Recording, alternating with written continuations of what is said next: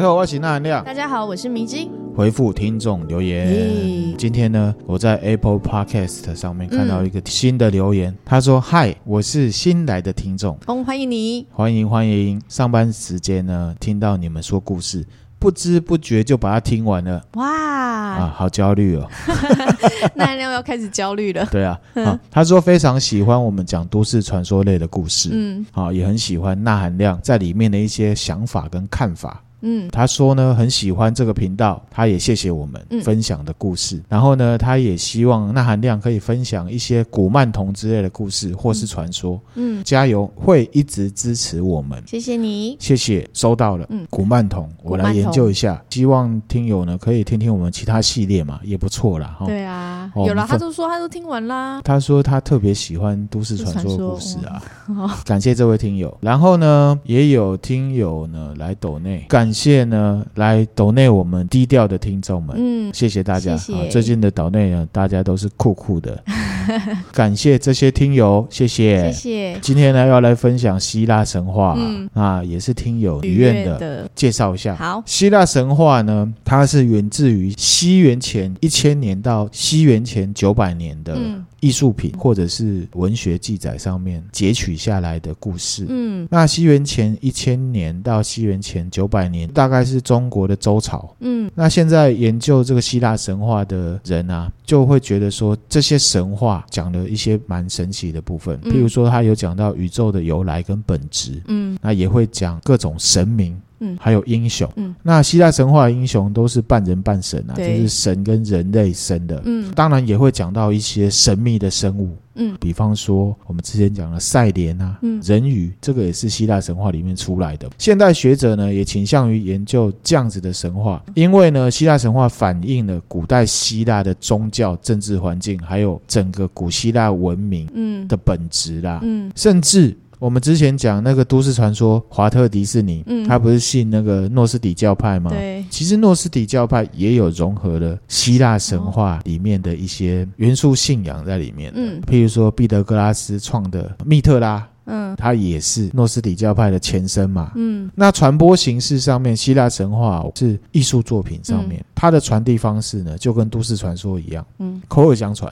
那现在已知最早的古希腊文学作品里面，嗯，就有荷马的史诗，嗯，里面包含了《伊利亚特》还有《奥德赛》啊。我们之前讲赛莲就是从《奥德赛》出来的。荷马的史诗，它其实呢是描述了希腊神话里面第三个阶段，也就是青铜时代的一些故事。嗯，等一下呢，我们会来分享希腊神话分成几个时代。嗯，那希腊神话对我们有什么影响？哦，其实影响超大的，很深远哦。对，因为其实希腊神话它就是整个欧洲文明的发源地。嗯，西方的文化啦、艺术、嗯、文学、语言，呃，现在英文有很多字根，嗯，都是来自于希腊神话的。嗯、到现在为止，有很多诗人啊、艺术家、电影、漫画，各种各种很多作品都是从希腊神话里面来获得灵感，或者是呢中间赋予一些架构上的意义。嗯，好，比方说，在很多文学作品里面的架构都有希腊神话里面的神明或者是英雄的特质。嗯，甚至呢，在心理学上面，或者是在文学的内容分析或者是编剧的时候。也都会用到希腊神话里面一些人物，或者是它代表的意义。好，所以希腊神话是很酷的哦。嗯，那希腊神话呢，依照时间来分阶段的话，就分为四个阶段。四个。第一个时代呢，叫做黄金时代。嗯，之后逐渐堕落，变到了白银时代。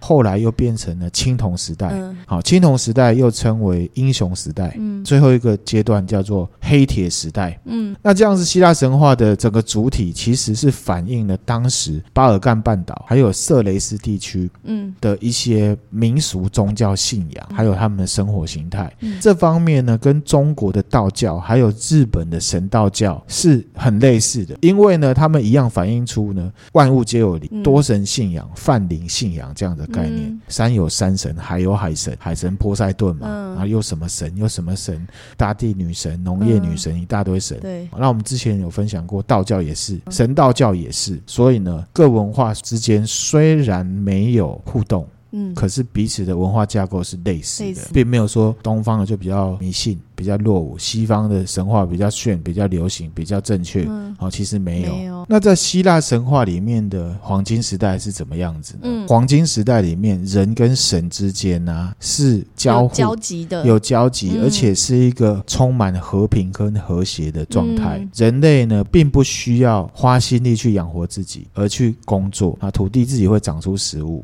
那时候人类的年龄啊比较长，比较长寿，也比较快乐。嗯、时间到了，他们就接受死亡。肉体败亡之后，灵魂还是会在这一块土地上存在。嗯、那第一代人整体来讲是幸福的，嗯、而且呢，跟那个时候的神的互动啊、嗯、是非常的平等的。平等，哎，就像是《道德经》里面讲到的“为无为”嘛。嗯、神对待这些人，并没有觉得我比你们高等，互相尊重没有再分啊。甚至后来的柏拉图，就是写乌托邦的那一位，嗯、他在定义黄金时代，并不是指说人是黄金做的，当然不是、啊，而是说那个时代人类的美好跟高贵，嗯、因为呢不用巧智，他们是单纯，好棒哦，而且神对他们也是仁慈的，嗯，让他们远离疾病，那人跟人之间不会互相的斗争，嗯，人跟神之间也不会互相斗争，那。第二个时代呢，白银时代就没有像第一代的黄金时代的人类这么快乐了。嗯、第一个是说，在白银时代，人类的力量跟智慧跟黄金时代是无法相比的。嗯、我指的是智慧，不是指科技。智慧跟科技智能是不一样的。样。白银时代呢，其实就是宙斯所统治的世界。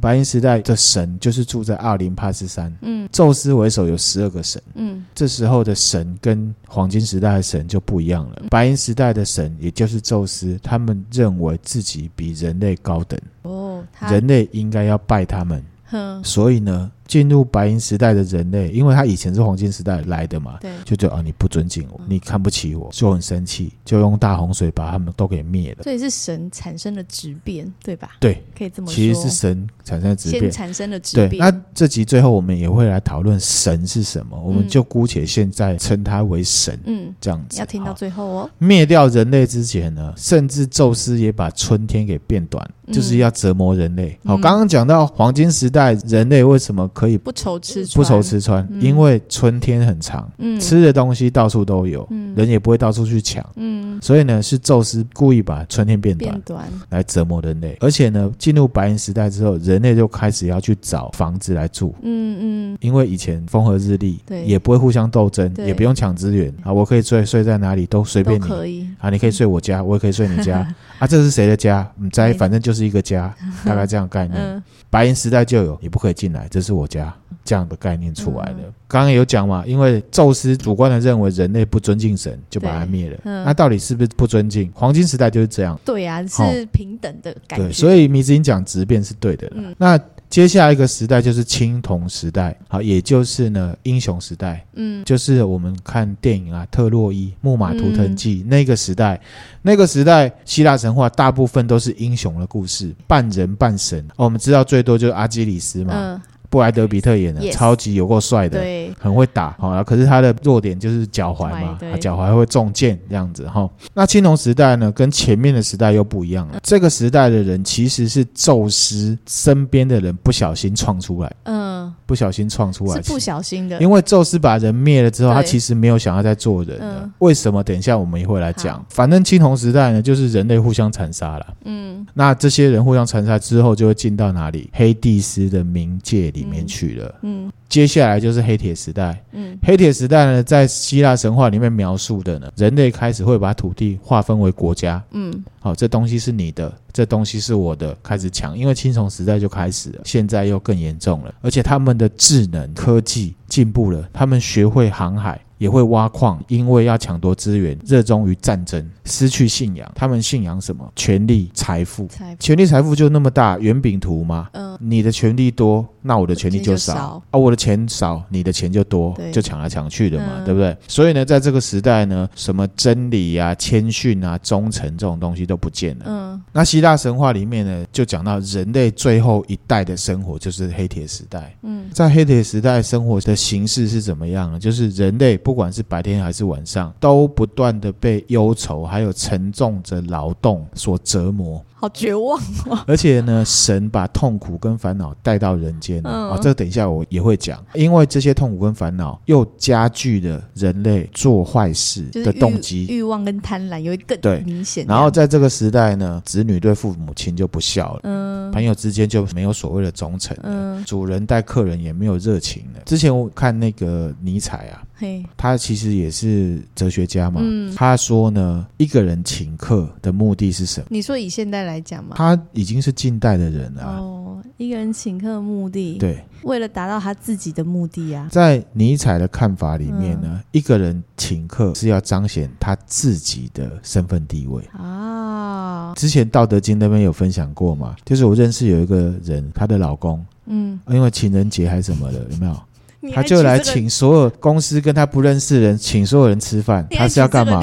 他是要凸显自己的身份地位。对啦，是的，并不是我真的想要为你们好，他是要为自己好。说到底，嗯。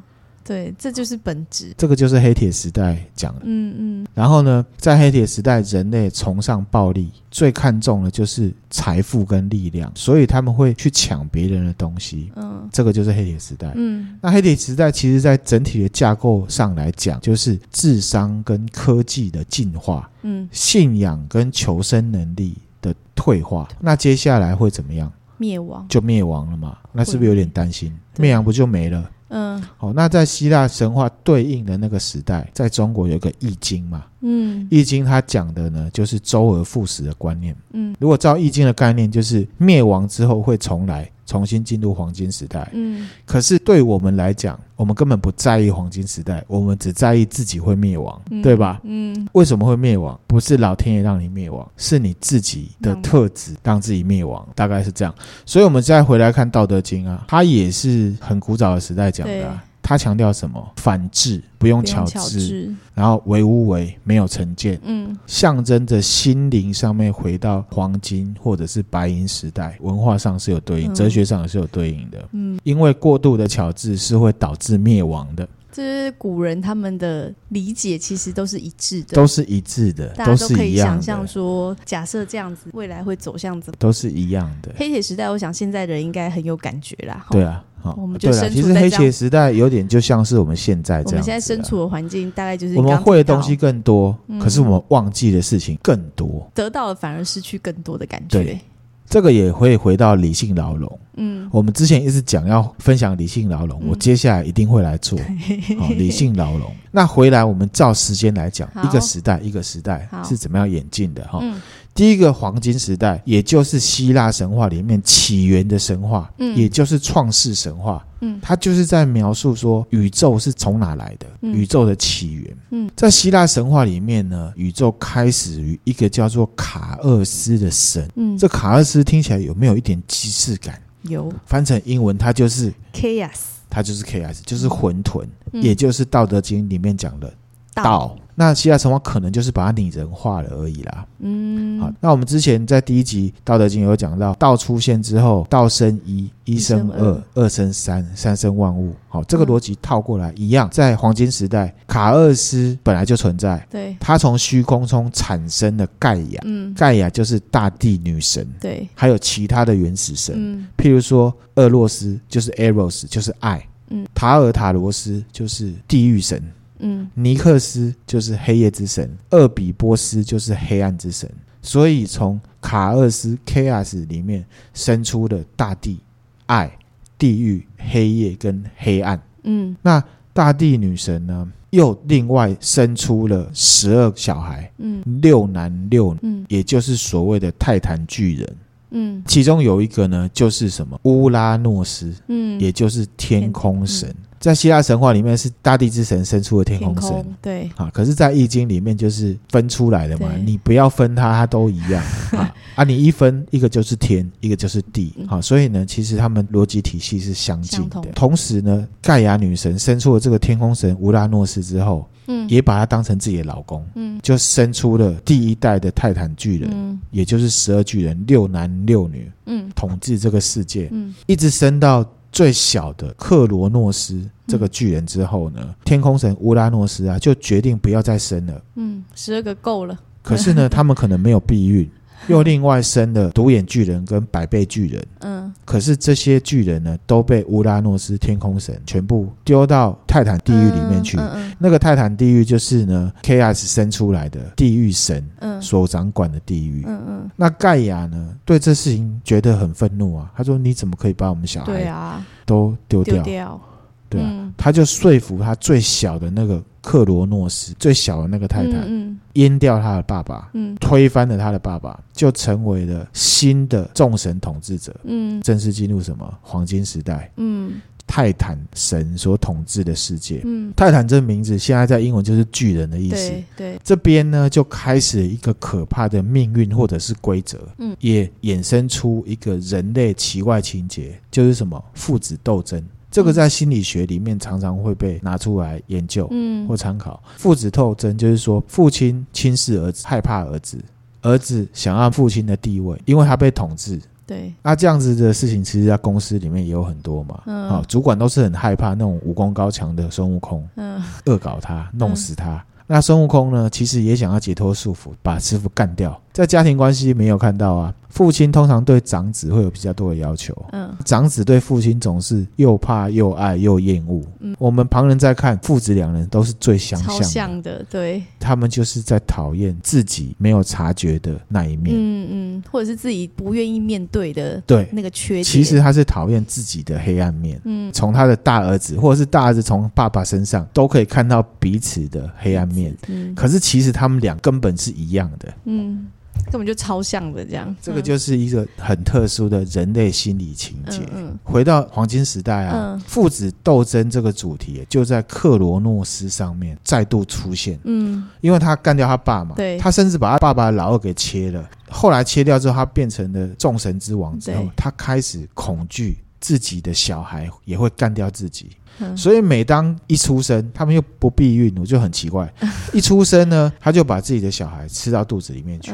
所以呢，盖亚就很独然他这样子。然后后来呢，又生了一批，就是宙斯、黑帝斯这一群的。嗯嗯。后来呢，克罗诺斯又有另外一个姐妹。他呢，帮助宙斯取下了众神之王位置，然后再把克罗诺斯呢囚禁在这个泰坦地狱里面。所以克罗诺斯的担心是真的，真的报应就出现了。宙斯变成众神之王之后，嗯、这个世界就进到了白银时代。嗯，那宙斯反叛了自己的父亲之后，就进入白银时代。嗯、而且他在这个奥林帕斯山上面建立了万神殿，嗯，建立了十二位主神。统治这个神权信仰的社会，嗯，那十二主神呢，常常出现在我们生活周遭里面。我们大概来讲一下。好那十二主神，第一个就是众神之王宙斯，他是所有神的统治者，他最大。嗯、然后他是天空跟闪电之神，嗯，他很花，他有很多老婆。嗯、后面这个青铜时代很多英雄都是他生的，哇，还有波塞顿。嗯，他哥哥也是超花的，嗯，哦，到处乱生这样子。虽然他们很害怕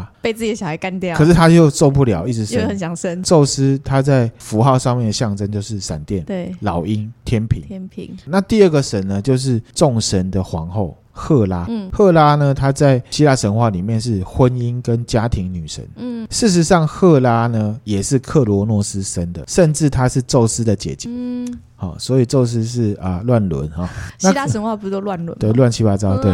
作为婚姻女神啊，其实，在希腊神话里面呢，她经常去报复宙斯的小三，跟这些英雄，就是小三生的儿子。其实，在我们人世间也可以看得到。所以呢，希腊神话其实是反映人性的。那第三个什么，就是海洋、地震还有海啸之神波塞顿，就是波塞顿。嗯波塞顿呢是宙斯的哥哥。哦，大家都以为波塞顿、黑帝斯跟宙斯。好像宙斯最大，所以他最老。我是这么以为，可其实他是最小的，他是这三个里面最小的。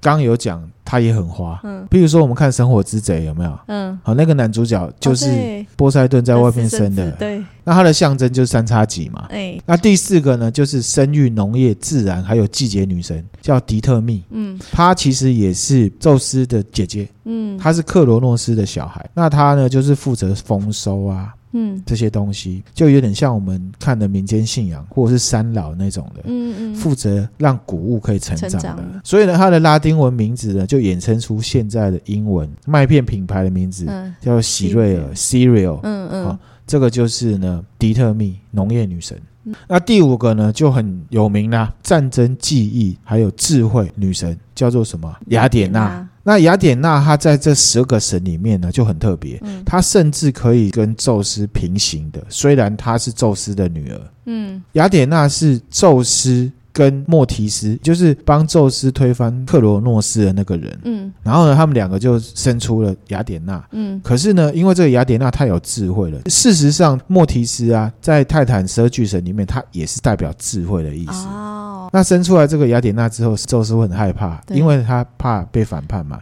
所以他就把雅典娜塞到自己脑袋里面。嗯、后来是因为一些关系，有没有？他就把脑袋给劈开，让他出来，嗯嗯，然后成为一个虽然众神之王是宙斯，可是其实。其实，在地位上他们是平行的样子，就看咱们的地方，就看咱们。好，我们那个《圣斗士星矢》里面呢，保护的女神就是雅典娜嘛。嗯，第六个神呢，就是光明、知识、治愈、瘟疫、黑暗、艺术、音乐、诗歌、预言、太阳、好青年。还有美感之神，有好青年，有好青年就是刚毅青年嘛。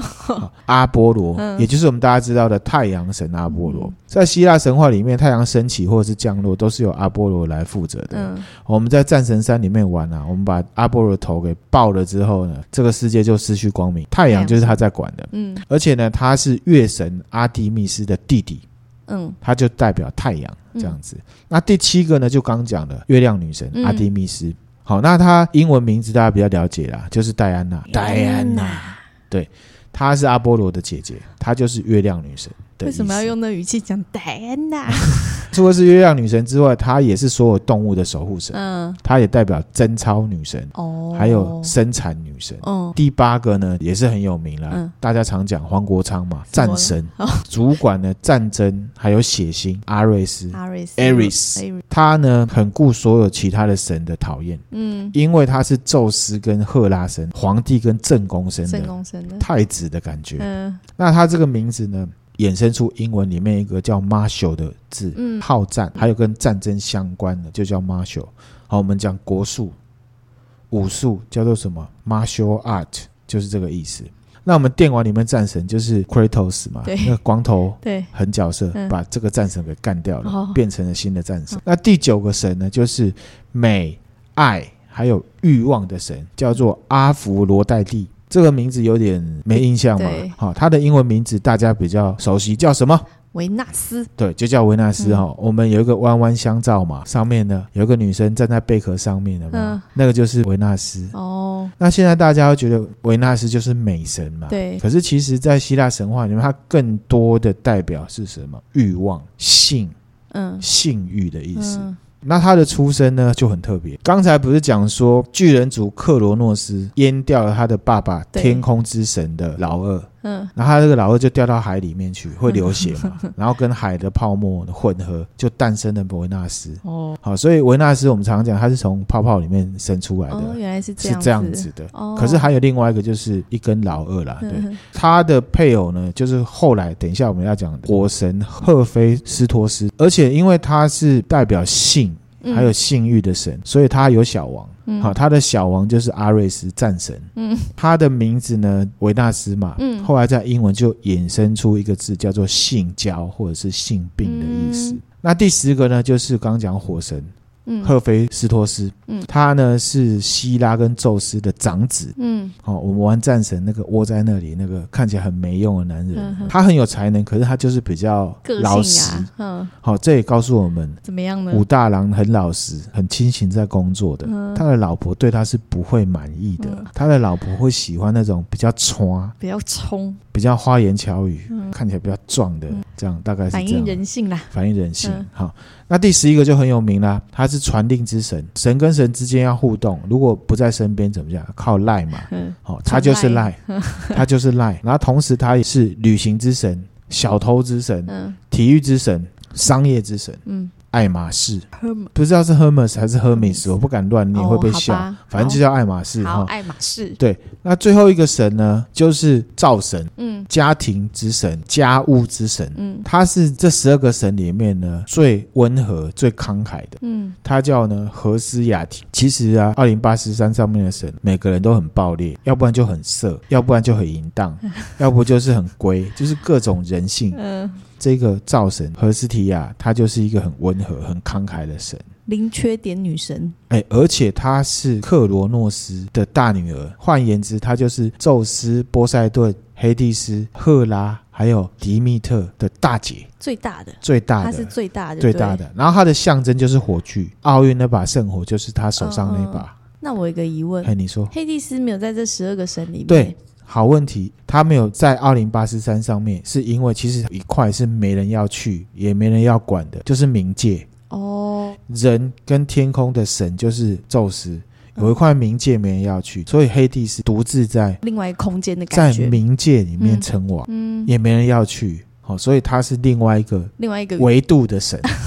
青铜时代不是大家在打仗，黑铁时代大家开始抢，这些人就会进到冥界归黑帝斯管的。而且黑帝斯讨老婆讨不到啊，美人鱼的姐姐讲到，他要找老婆，他还是把人家抢来当压寨夫人，因为没有人想待在地狱。好，所以宙斯也没有把他放到十二个主神，他不用来开会，这样他做他自己的就好了。管的东西跟他就完全没有没有关系，没有关系，大概是这样概念。那这个就是白银时代，嗯，白银时代就是以。神为主体，那很奇怪啊，是以神为主体。那刚刚又讲到，宙斯篡位之后，看人很不爽，用大洪水把人都给灭了，嗯，因为他主观的觉得人类不尊敬他，尊敬他对，对不对？主观的，他主观的觉得，嗯，因为以前在黄金时代的时候，神不要求这个啊，他们的互动是平等，是平等的，对不对？那、啊、如果是这样，不就没有人了？怎么会有后来青铜时代的木马屠城记？嗯，然后又有一大堆半人半神的英雄。嗯，为什么半人半神英雄？就是因为宙斯跟波塞顿到处生嘛，管不住自己嘛。嗯、那其他人怎么来的？好，我们之前有看过一部片，叫做《普罗米修斯》。嗯，好，这个是异形导演拍的，就是异形的前传。前传。那这部片蛮有哲学性的。嗯，他讨论就是人是怎么来的嘛。嗯。好，大家有兴趣可以去看，蛮好看的。我们都知道达尔文进化论里面讲的是什么？人是猴子变来的。对。可是希腊神话不是这样讲。嗯。我个人也不觉得是这样。觉得人类不是进化来的，不是猴子进化来的。希腊神话里面呢，宙斯本身就已经很害怕自己的创造物把自己干掉了。对。他已经把人类都用大洪水淹光光了，嗯、本身也没有。要打算在做什么创造物？嗯，那当然他自己外遇就不算了，因为他管不了自己，因为他众神之王嘛，嗯、他想怎样就怎样，嗯、对不对？希腊神话里面后面又出现的人物是哪来的？哪来的？就是普罗米修斯跟雅典娜创造出来的。嗯，所以这部电影才会叫普罗米修斯。嗯，因为普罗米修斯就是造人的一个神。神那普罗米修斯又是哪来的？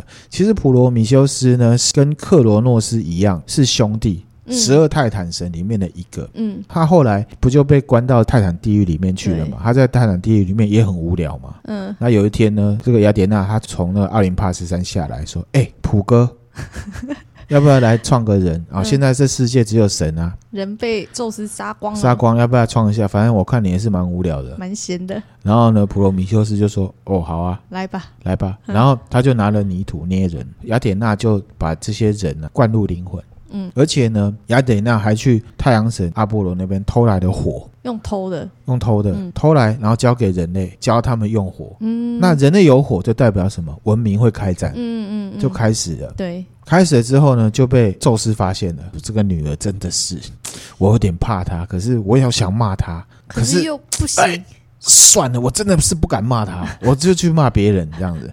他就去责怪。两个，嗯，一个就是普罗米修斯，一个就是人类。人类，嗯、好，那普罗米修斯他怎么惩罚呢？他就把他抓起来，铁链啊锁在高加索山，就是有一座山啊，嗯、上面。然后呢，每天就会派一只老鹰。那你知道，希腊神话里面，老鹰就是宙斯的代表物啊。每天早上就飞来，一直啄他的肝，把他的肝啄到没有为止。啊，很痛嘛。嗯。然后到了晚上，那个老鹰就飞走了，走然后他的肝又生出来了。就每天就这样受苦，这样子，无限循环，无限循环。那人类怎么办？嗯，人类呢，他就安排了潘朵拉的盒子送给人类，很有心机，很有心机。潘朵拉的盒子里面有什么呢？欲望，有贪婪，嗯，虚伪、毁谤、嫉妒、痛苦，还有一个好的希望。嗯，可是在这个故事里面呢，打开潘朵拉盒子的是谁？啊？就是潘朵拉。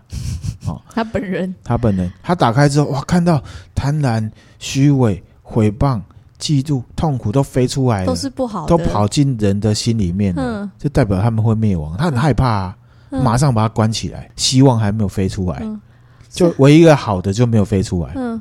那所以呢，它就是指什么？之后的青铜时代跟黑铁时代的人类，只有这一些会威胁别人，还有威胁自己生存的特质。所以潘朵拉不知道自己的盒子里面有什么，他不知道，他很害怕。潘朵拉盒子，我们现在在讲，就是开启一件很危险的东西的意思。所以大家要开任何东西，要先详细阅读说明书，不要乱开。对了，哈 是不是？那这些特质，其实我们现在在我们的时代就看得很清楚嘛。啊、嗯、，PTT 上面更明显嘛。黄金跟青铜时代的人类的特质，其实很明显跟现代是不一样的。嗯，这样的状况也可以呼应到《道德经》强调的，不用巧智。这是不谋而合的啦。嗯嗯。那回来哦，普罗米修斯不是被啄干吗？对。他肝一直被啄，对不对？那老鹰是会吃很腻？不是，我不晓得哈，不会很腻。一直到呢，有另外一个神叫做大力士，嗯，海克力士，海克力士，Hercules。嗯。他有一天要解任务，他就经过这个地方，他顺便解了一个支线任务，嗯，就把普罗米修斯给救下来了。可是呢，他的老板还是宙斯啊。对。哦，他只是改一个方式，就把一个很重的东西绑在普罗。米修斯的脚上，嗯，然后要他推一颗石头，他每天呢就从山底下推那颗石头上高加索山的山顶，到晚上呢石头又会跑回来，来他就是要重新这样推。对这个神话其实大家也常看到了，哈。刚刚讲到这个海克力斯，他去解任务嘛，这个任务名称叫做金苹果，嗯，金苹果呢，其实呢是木马屠城记特洛伊战争会发生的前因哦。哦真的哦，好，这个之后我们再来讲。这集分享出去，看大家觉得怎么样？嗯、我们后续再来讲其他的希腊神话。好，那其实这一颗金苹果呢，嗯、在刺客教条里面有出现。其实它的意思就是指什么？这颗金苹果呢，里面呢藏着人类起源的秘密。嗯，那有人类起源的秘密，自然就有神的秘密。所谓的神到底是什么？之后有机会再来分享。好，那这样神话，不知道迷之音有没有发现？嗯，像宙斯这样子的神，很明显就是有神力，可是没有神性。对，那它就是一种高等生物。对，我觉得它是一种高等生物，而且它也是被别人创造出来的。对，那。在网上溯源有没有所谓真正的神？这个不得而知。嗯，可是呢，我觉得在溯源上去那个东西是有神性的，就像《道德经》讲的：“我、哦、今天种那棵树，这个神性的东西呢，他不会认为这个树是属于我的。”嗯，可是宙斯会嘛？宙斯会。对，所以我认为它就是一种高等生物。那真正有神性的，比较像是《道德经》里面讲的道，或者是宇宙。嗯。嗯孕育诞生万物，他并没有觉得这是我。嗯，哲学上啊，我自己个人认为，所谓的神是要有神性的存在才叫做神。嗯，譬如说我们《道德经》上篇，我们现在要更新第二集嘛，不外乎就是在描述道这个东西的神性嘛。嗯，期望说人应该要跟道同一个节奏去模仿这个道，拥有这个神性，嗯、事情自然就会好。会好，对。这样的概念，回到宙斯身上哈，宙斯之类这样的众神有神力，却有动物性的存在，嗯，又是被创造出来的，对，所以我认为比较算是有高等智能的高等生物，嗯，它等于是有神力，但是是人性，是有动物性的嘛，它是一种。可能你要称他是外星人，或者是高等生物，嗯、都有可能。嗯，那甚至连雅典娜都有造人的能力了。嗯，是不是就一定要讲成说创造人的存在就叫神？这个就不一定了。嗯、我有点觉得创造人的存在，说不定也有可能是高等生物了。嗯，它不是所谓的神。嗯，那所谓的神的定义呢？大家的定义不一样啊。这不是要跟大家站宗教。嗯，我自己认为像。易经里面的神就很科学，易经里面的神都是形容词。好，之前也有分享过，它是指呢有一个存在，或者是有一个人，他可以做到一般人普遍做不到的事情，他就会说这个是神，是形容词。譬如说你好神哦，或者是哇你有超能力，你好神哦。Michael Jordan 是篮球之神，因为为什么？因为他很厉害，他是人，可是他做得到一般人做不到的事情，我们就会说他很神。很神。可是我们不会连接他是神明吧？不会。所以我觉得宙斯这样子的存在，假设他是真的有的话，他比较像是高等生物，他不是神，是要有神力加上有神性才叫神。如果没有了神性，只有神力，我认为他在概念上比较像是高等智能的生物。嗯。同意啦。好，譬如说我们人现在可以创造 AI，我们是 AI 的创造者。等他有自己的个体之后，他是不是觉得我们创造他？嗯，那我们就是神嘛？这是一个逻辑上面的论证，大家可以去思考。而且在希腊神话里面，这些神都是被他的创造物给干掉的。对，反正。大家听久了也知道，那含量本身是一个新卢德主义者了，就大家可以去思考。那回到宗教上面也是一样啊。其实佛教里面六道轮回里面有一个叫神道，嗯，好，人的灵魂也可以变成神。可是，在佛教里面的描述，这些神它也是有寿命的哦，只是比人更长久。而且还比较快乐，是不是就很像希腊神话里面黄金时代里面的人类？像像嘛，嗯，时间到了，神还是要回到轮回，嗯，所以佛教的终极目的是什么？是看到真相，超脱轮回，并不是成为神，或者是你拜神你就会怎样？嗯，回到刚刚说的啊，就是希腊神话里面也有透露出一些固定的命运结构，还有一些人性的情节，好。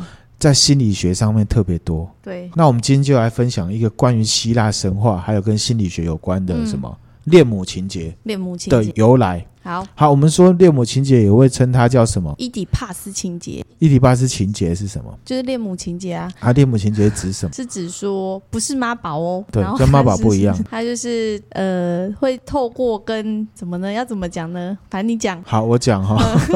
我们比较不科学说啦，因为我们不是心理学家，我们也不是心理医生。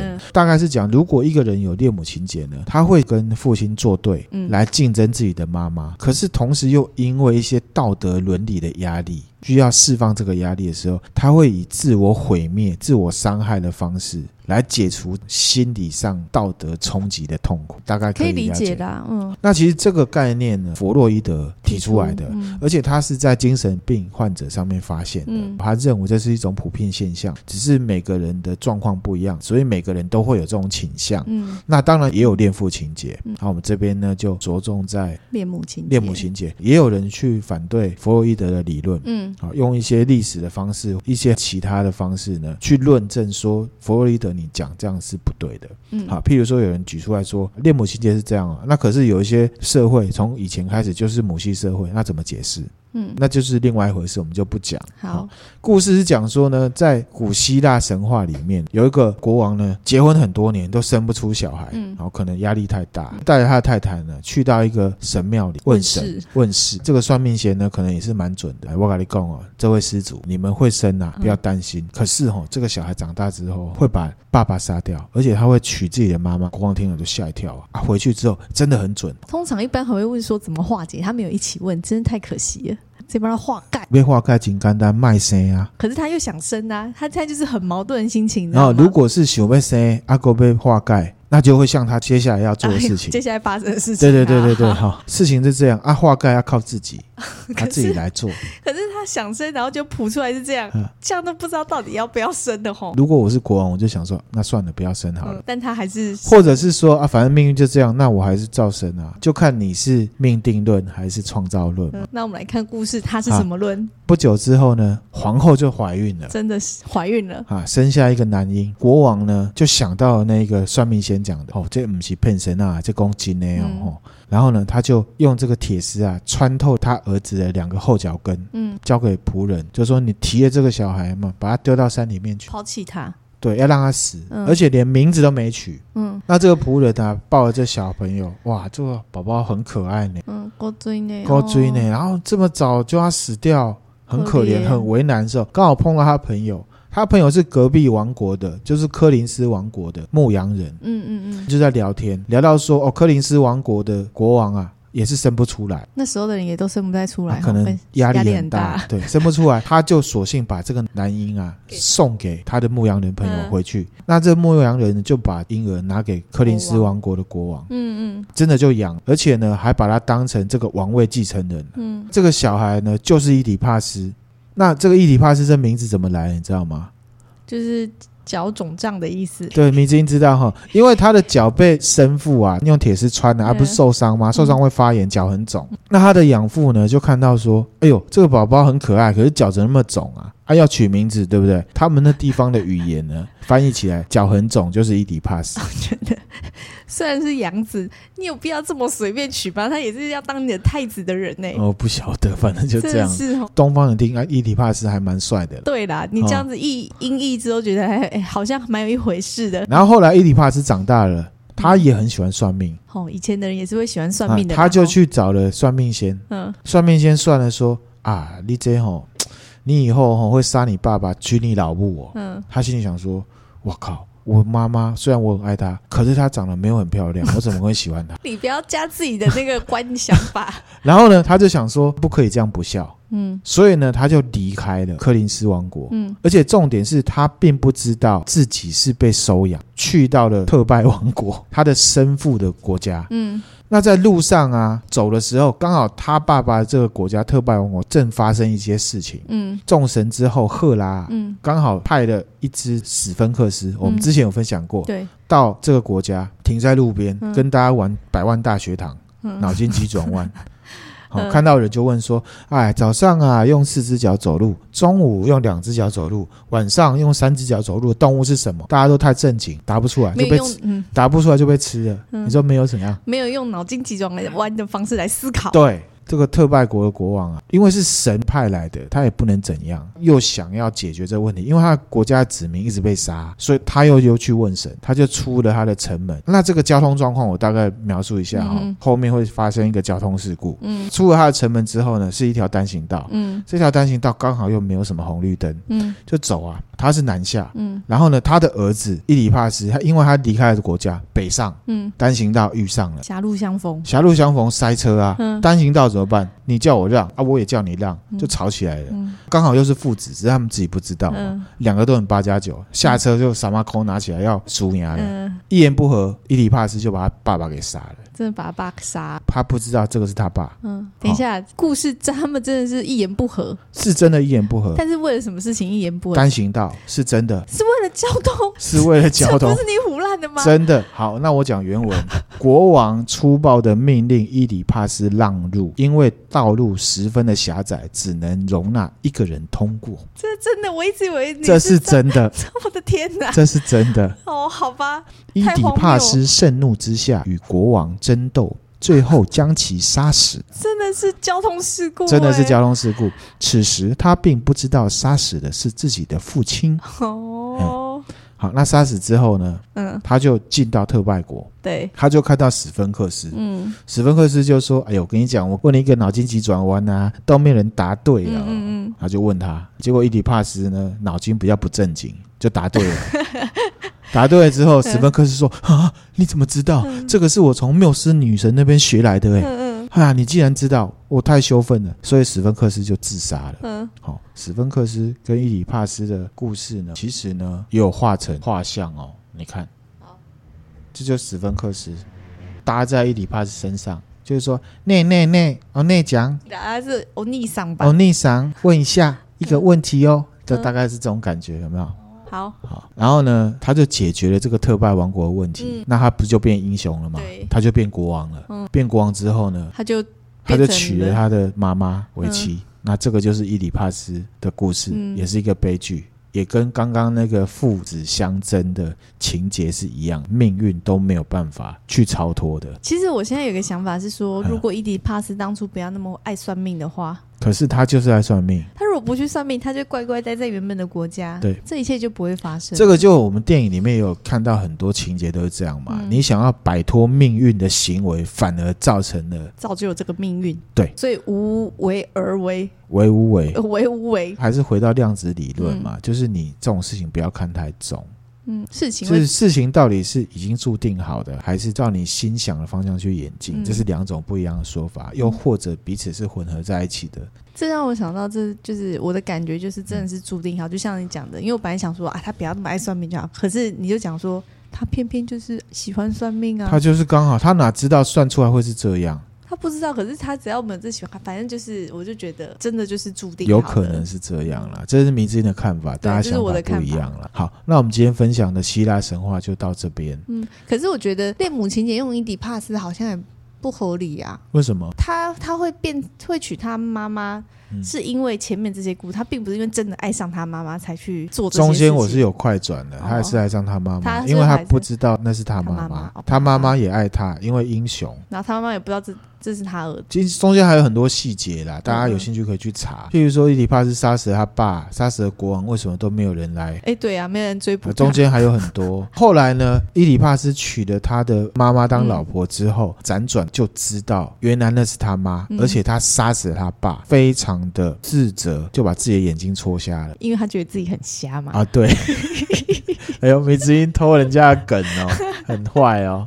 因为他觉得自己很瞎、嗯、啊，所以伊里帕斯情节刚刚有讲到，就是为了抵抗父权，取得妈妈的喜爱，嗯，他会这样去做，可是心里面又很自责，所以他会去自残。自残，哦，对，这个有画成画，你看。这个故事有画成画，这个画成画，你看这个是已经瞎掉了伊里帕斯。啊，这个是他的妈妈兼老婆，这样，他算是英明的君主。大家都为他难过，这样。那我们今天分享的内容就到这边啦，嗯、希望大家呢可以听得愉快。嗯，接下来也会看大家对这一集的反应是怎么样。嗯、如果还不错的话，我们还会再分享细部的希腊神话。嗯，然后我们也会再分享日本神话。嗯，还有北欧神话。好，那我们今天分享的内容就到这边。那如果觉得我们的内容还不错的话，欢迎追踪我们的 FB 或 IG，也可以赞助我们，给我们鼓励哦。谢谢大家。啊，也希望大家一起来互动。嗯、谢谢大家，拜拜。拜拜。